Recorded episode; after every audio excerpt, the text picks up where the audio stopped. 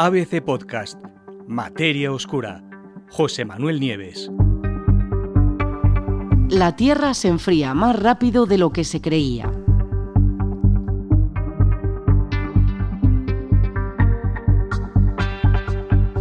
Desde el mismo momento en que se formó, hace unos 4.500 millones de años, la Tierra no ha dejado de enfriarse poco a poco. De hecho, la historia de nuestro planeta podría contarse perfectamente como la de su enfriamiento progresivo. A lo largo de muchos millones de años, la superficie terrestre, la superficie de la Tierra joven, que al principio, os recuerdo, estaba cubierta por un océano de magma, pues fue perdiendo calor, volviéndose sólida, hasta formar la corteza quebradiza que hoy tenemos justo debajo de nuestros pies. Después, la gigantesca energía térmica que todavía quedaba en el interior y que emanaba hacia arriba, puso en marcha procesos como la convección del manto, la tectónica de placas, el vulcanismo. Sin esas cosas, la vida no habría sido posible en el planeta, por lo menos no la vida tal y como la conocemos. En la actualidad, las temperaturas de la superficie terrestre fluctúan, varían al ritmo de esos procesos geológicos que os acabo de decir. Pero ¿qué pasa en el interior? En lo más profundo, también el manto y el núcleo, que, siguen estando muy calientes, han ido, se han ido volviendo cada vez más fríos, han ido perdiendo calor. Y ese enfriamiento interno continúa hoy en la actualidad, lo cual significa que en algún momento del futuro también se volverán sólidos convirtiendo probablemente la Tierra en un mundo estéril, parecido a lo que son hoy Marte o Mercurio. ¿no? Ahora, un nuevo estudio dirigido por un científico planetario que se llama Motohiko Murakami del ETH de Zurich en Suiza, acaba de revelar que ese proceso de enfriamiento al que me he referido pues podría estar pasando mucho más deprisa de lo que se creía. Y eso tiene unas consecuencias tremendas. ¿A qué ritmo pierde calor el núcleo? Es difícil responder a esa pregunta porque a día de hoy no sabemos exactamente cómo de rápido se enfrió la Tierra primitiva, ni tampoco sabemos cuánto tiempo podría pasar hasta que este enfriamiento continuo termine por detener los procesos geológicos que hacen posible la vida, a los que me refería anteriormente. Una posible respuesta, sin embargo, podría estar en la conductividad térmica de los materiales y de los minerales que forman el límite que existe justo entre el núcleo y el manto terrestre. Sabéis que debajo de la corteza, que es una capa fina, se extiende una capa muy gruesa de más de 3.000 kilómetros, 3.600 kilómetros de grosor, que es el manto. Y después, eh, ahí, cuando termina el manto terrestre, que es como, como viscoso, como, como es lava, eh, eh, después, más abajo todavía, hay otro, otra capa que es el núcleo, vamos, que es el centro del planeta, que se divide en núcleo externo y núcleo interno. Eso está absolutamente al rojo vivo.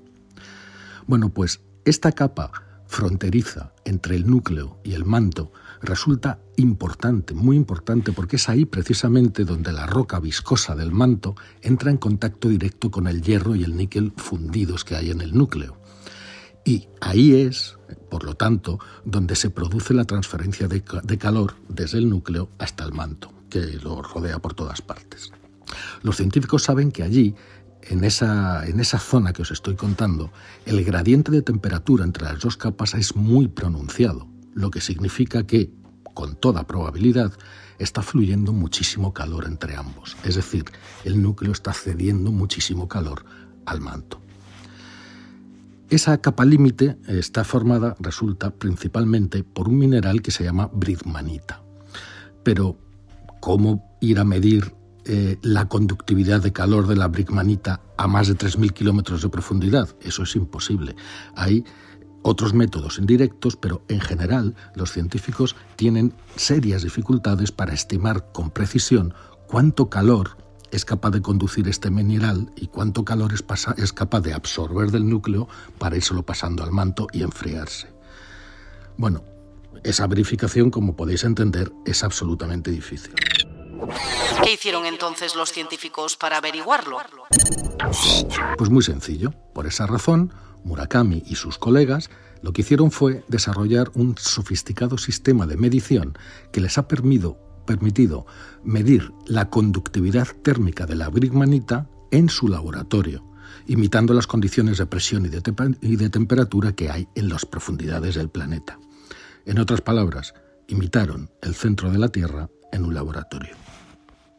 Gracias a este sistema de medición, los científicos pudieron ver que la conductividad térmica de la gridmanita resulta que es una vez y media más alta de lo que se pensaba, y eso sugiere que el flujo de calor desde el núcleo hacia el manto también es mayor de lo que se pensaba. Un mayor flujo de calor, a su vez, que hace aumenta la convección del manto y acelera el enfriamiento de la Tierra. A la larga, esto puede causar, entre otras cosas, que la tectónica de placas, esa que nos mantiene vivos y que se mantiene en marcha por los movimientos convectivos del manto, pues se detenga más deprisa de lo que se suponía hasta ahora en función de los valores que se tenían antes de cómo la bridmanita conducía el calor. Pero eso no es todo, porque el proceso, además, podría estar acelerándose cada vez más. Es decir, no solo la Tierra se va enfriando, sino que se va enfriando cada vez más deprisa. ¿Y cómo es eso posible? Pues cuando la brigmanita se enfría, descubrieron los investigadores, se transforma en otro mineral distinto que se llama postperovskita. Y resulta que ese mineral es un conductor térmico todavía mejor que la brigmanita y que por lo tanto podría hacer aumentar aún más la tasa de pérdida de calor del núcleo hacia el manto, es decir, podría acelerar el enfriamiento. Estos resultados no cabe duda de que podrían suponer una nueva perspectiva totalmente diferente sobre la evolución de la dinámica de la Tierra y sugieren que nuestro planeta, igual que otros mundos rocosos como Mercurio o como Marte, pues está enfriando y que quedará inactiva mucho antes de lo que pensábamos. ¿Y cuándo se enfriará la Tierra? Pues por desgracia, los científicos no pueden decir exactamente cuándo esto va a suceder, ni cuánto tiempo tardarán, por ejemplo, las corrientes de convección del manto en detenerse por completo. Según los investigadores, todavía no sabemos lo suficiente sobre este tipo de eventos como para predecir en qué momento van a producirse. En todo caso, tranquilos, porque por muy deprisa que nuestro planeta se, se, vaya a convertir en una roca yerma y sin vida, a escala humana no va a ser un proceso rápido.